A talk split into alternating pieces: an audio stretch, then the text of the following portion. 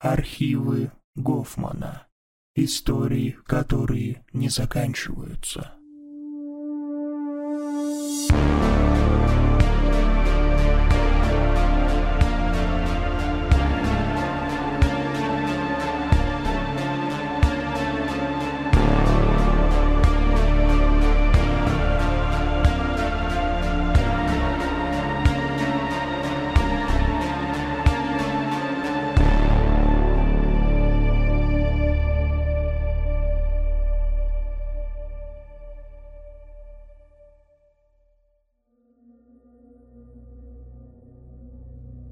Тот день, как назло, ярко светило солнце, и стояла замечательная погода. Я зашел в здание психбольницы вместе с сопровождающими людьми и печально оглядел коридор. Туда-сюда ходили пациенты, одетые в серые клетчатые пижамы. «Ух ты, новенький, привет!» Ко мне подошел лохматый парень с улыбкой на лице. «Меня Саша зовут, а тебя?» «Я тут всего на две недели», – мрачно ответил я. «Артур, Уверен, ты будешь удивлен. Саша так и лучился позитивом. Не сомневаюсь. По нелепому решению военкомата я был вынужден почти полмесяца находиться тут с этими ненормальными. Само осознание этого уже вызывало глубокое чувство печали. «Что, еще один?» Услышал я недовольный голос и посмотрел, откуда он исходит. На меня со злостью в глазах смотрел мужчина лет 30 с полностью седыми волосами – «А этого врачливого зануду зовут Глеб», – радостно сообщил мне Саша. «Держись от меня подальше, понял?» – мрачно сказал Глеб, глядя на меня из-под лобья. «Хорошо, как скажете», – ответил я. В палате кроме меня лежал Федор, кудрявый парень лет двадцати, который почти всегда молчал и спал. В тот день я больше ни с кем не общался и провел все время за чтением книг, которые взял с собой. На других пациентов я старался не обращать внимания и не замечал в них явных признаков проблем с психикой. Никто не буянил и не кричал, все вели себя вполне адекватно. Примерно часов в восемь вечера в коридоре вдруг послышались оживленные разговоры. В палату заглянул Саша и радостно крикнул. «Начинается передача, идем!» Федор, лежащий на кровати рядом, молча встал и пошел вслед за Сашей. Мне захотелось чем-то разнообразить свое чтение, и я тоже пошел с ними. В общем зале повсюду сидели пациенты – на всех стульях, креслах, лавочках и прямо на полу. В углу комнаты стояла тумба, на которой находился старенький небольшой телевизор. Я встал за одним креслом и начал смотреть. На экране был лысый мужчина лет 50 в красочной разноцветной рубашке. Он сидел за небольшим столиком вместе с мальчиком лет 10 и добродушно улыбался. «Здравствуйте, ребята», – заговорил он. Это была какая-то детская телепередача в которой мужчина вместе с мальчиком обсуждали разные темы, например, как нужно вести себя в общественном транспорте. Сначала я внимательно смотрел, но потом мне стало скучно, и я пропускал все мимо ушей, задумываясь о своем. Вдруг все люди, находящиеся в зале, начали бурно разговаривать. Стараясь понять, что они обсуждают, я сосредоточился на экране. Теперь самое главное. Вопрос от зрителя. Интригующе произнес мужчина в телевизоре, держа в руках лист бумаги. Что делать, когда приходят тени? Чего, блин, пронеслось у меня в голове. Комната наполнилась оживленными возгласами. Кто-то плакал, кто-то возмущенно высказывал недовольство, а один из пациентов упал на пол и закрыл лицо руками. «Ну, наконец-то», — сказал хриплым голосом мрачный парень, под глазами которого были настолько огромные мешки, что сами глаза казались черными. Смотря на него, можно было подумать, что он никогда в своей жизни не спал. Его взгляд резко перескочил на меня. По моей спине тут же пошли мурашки, а в груди появился страх. Было в этом взгляде что-то жуткое и неестественное. «Единственное средство против теней – это свет», – сказал ведущий передачи.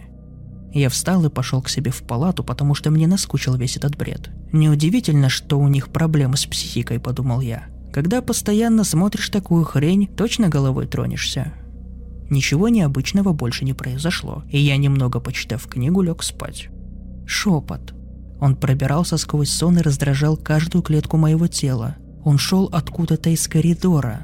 Проснувшись посреди ночи, я посмотрел в дверной проем и увидел там темный силуэт. Кто-то стоял там и неразборчиво что-то шептал. «Дайте поспать», — громко сказал я. Все затихло но ненадолго. Спустя пару секунд в проеме показался еще один силуэт, и шепот повторялся с удвоенной силой. Моя голова почему-то стала сильно болеть. «Да вы охренели, что ли?» – крикнул я и, встав с кровати, направился к выходу из палаты. Все находившиеся в проходе сразу же удрали оттуда. Включив в комнате свет, я выглянул в коридор и посмотрел по сторонам. Несмотря на то, что стояла глубокая ночь, в каждой палате горел свет, кроме самой дальней. Возле нее маячили темные силуэты. «Не выключай свет», – раздался за моей спиной испуганный голос Федора. Обернувшись, я увидел, что он смотрит на меня полными страха глазами, вцепившись в одеяло, а на его шее виднелись черные следы чьих-то пальцев. Боясь думать, откуда они могли появиться, я решил поддержать его идею. «Хорошо, пусть горит». Оставшуюся часть ночи я провел за чтением книг, и вскоре нас позвали на завтрак.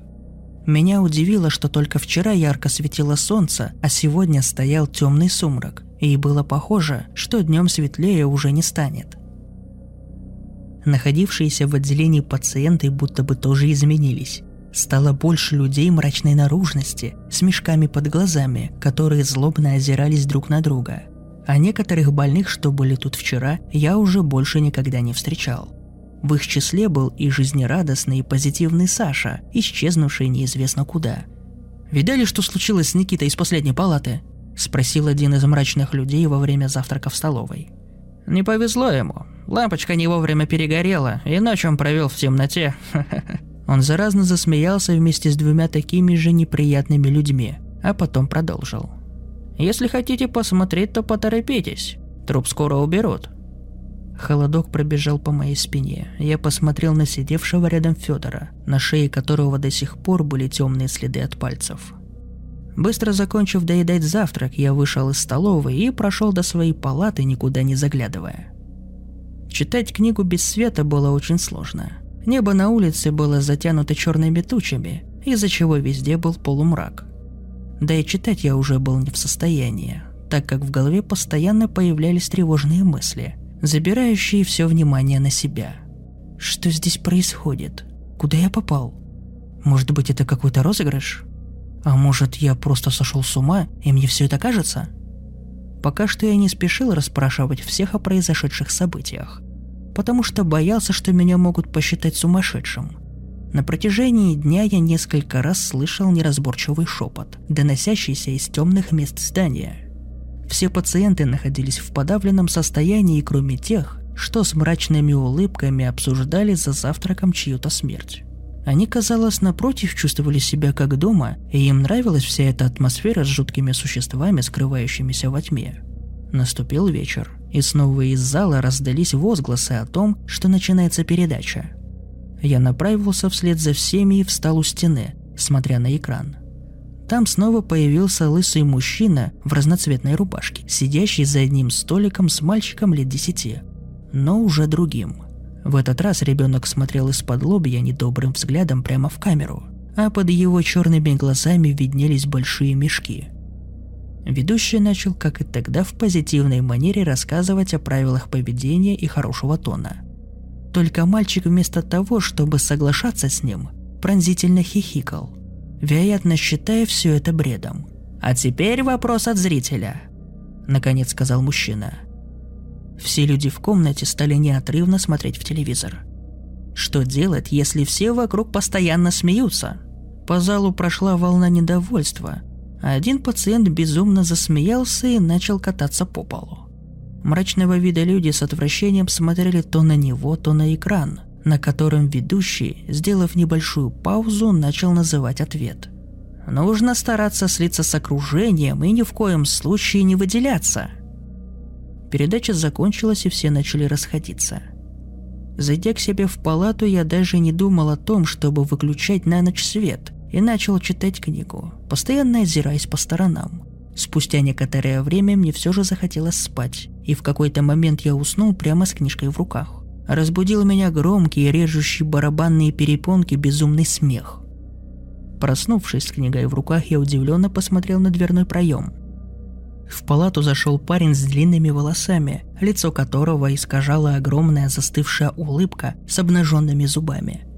Он оглядел своими выпученными глазами комнату и остановил взгляд на Федоре, который только проснулся и не мог понять, что происходит. Улыбающийся парень ничего не говорил и только подходил все ближе к Федору, который начинал паниковать. «Что такое? Кто вы? Что вам от меня надо?» «Не такой», – прошипел парень, едва шевеля ртом с застывшей улыбкой. После этого он резко повернулся и пошел ко мне. Я вспомнил слова ведущего передачи и начал фальшиво улыбаться перед этим ненормальным. Он сосредоточил на мне свой сумасшедший взгляд, от которого по моему телу пробежали толпы мурашек. Было очень страшно, но я не сводил улыбки со своего лица, и вскоре он развернулся и ушел. Сработало? Ни хрена себе! Пронеслось в голове. Немного придя в себя, я подошел к окну и увидел, что небо залито ярко-красным светом, словно сейчас закат. «Оно тут все такое», – раздался сзади знакомый голос. Обернувшись, я увидел седого Глеба, который изначально относился ко мне с неприязнью. «Тут?» – спросил я. «В каком смысле?» «Завтрак! Все на завтрак!» Послышался из коридора звонкий голос, за которым последовал безумный хохот. «Потом расскажу», – быстро ответил Глеб и вышел из палаты. Я пошел вслед за ним, а Федор остался сидеть на кровати, со страхом глядя по сторонам. Мне пришлось постоянно улыбаться во время завтрака вместе с Глебом и некоторыми другими людьми, так как вокруг находились эти сумасшедшие, рты которых будто бы навечно исказилось огромными улыбками. Среди нас были тоже пациенты, лица которых закрывали желтые круглые маски с нарисованными смайликами. Они только делали вид, что едят, поднося пустые ложки к маскам, не снимая их. «От них лучше держаться подальше», – прошептал мне Глеб. Они гораздо опаснее тех, кто лыбится во весь рот. После завтрака я пошел в свою палату, а Глеб пообещал скоро зайти. Федора нигде не было. В ожидании я начал смотреть на ярко-красное небо и размышлять над всем происходящим тут бредом. Через некоторое время в комнату кто-то зашел, и я обернулся, ожидая увидеть Глеба, но это был не он. Стеклянными глазами на меня смотрело улыбающееся лицо Федора – что они с ним сделали? Он пристально посмотрел на мою фальшивую улыбку и пошел куда-то в коридор по своим делам. «Видишь, что бывает, когда они замечают, что ты не такой, как они?» В дверном проеме появился Глеб, который сел на кровать, смотря на меня усталым взглядом. «Что здесь происходит?» – шепотом спросил я. «Кто все эти странные люди?» «Местные обитатели». Глеб глубоко вздохнул и продолжил. «Если ты не заметил, тут все постоянно меняется. Сегодня мы в одном месте, а завтра проснемся в другом. Вдалеке на улице раздался безумный хохот. Я тоже попал сюда по дурацкой случайности и вынужден теперь скитаться по мирам, как телега по кочкам. Он задумчиво посмотрел на окно. Каждый день это место переносится в другое измерение, со своими порядками и особенностями. То, что для одного норма, то для другого безумие. Если ты все знал, почему не предупредил меня, когда приходили существа из тьмы? Возмущенно спросил я после небольшой паузы. Я ведь мог погибнуть. Откуда мне было знать? Может, в мире, откуда ты пришел, убивать других – это норма? Например, как у Саши, с которым ты общался. Что? Удивился я. Со стороны не скажешь, правда? Так вот, знай, он вообще не человек. То появляется, то исчезает, утягивая с собой таких, как ты, чтобы потом прикончить. Так что будь осторожнее, общаясь здесь с кем попало. В комнату вошли двое смеющихся людей, и мы тут же перестали разговаривать, скривив фальшивые улыбки и разойдясь в разные стороны. Вечером все собрались у телевизора и стали смотреть загадочную передачу, которая была как-то связана со всеми этими переходами между мирами. Ведущий, сидя рядом с улыбающимся во весь рот мальчиком, зачитал вопрос с листа бумаги. Что делать, если люди вокруг состоят из мешанины – Улыбающиеся люди в зале стали смеяться. Глеб удивленно шепнул мне. «Я не в курсе, о чем он. Впервые такое слышу». «Держаться от них подальше», — ответил ведущий. На следующий день появились те существа, о которых говорили в передаче. Они словно были собраны из частей тел нескольких людей. У них были разные руки, ноги, пальцы, глаза и уши.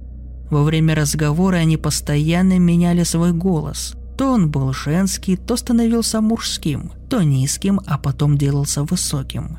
Мы с Глебом не подходили к ним близко, и они нас не трогали. Мне пришлось поведать еще много необычных миров. Мрачных, странных, жутких и безумных. Об этом можно долго рассказывать. Но в конце концов я все-таки смог выбраться оттуда. Когда мы перенеслись в нормальный мир, я говорил Глебу, чтобы он пошел вместе со мной, но он отмахивался и отвечал. То, что для одного норма, для другого безумие. Мы ведь здесь все из разных измерений, и ты не знаешь, откуда я пришел. Так что если собрался, иди, а я пока останусь тут. Это был не тот мир, в котором я жил изначально, но неизвестно, сколько бы времени прошло, пока бы мы попали туда, если бы вообще попали. Поэтому я вышел в измерение, которое показалось мне приличным и адекватным. Тут, конечно, тоже хватает абсурда. Да еще и какой-то коронавирус повсюду. Но это явно лучше, чем спасаться от теней и смеющихся психов.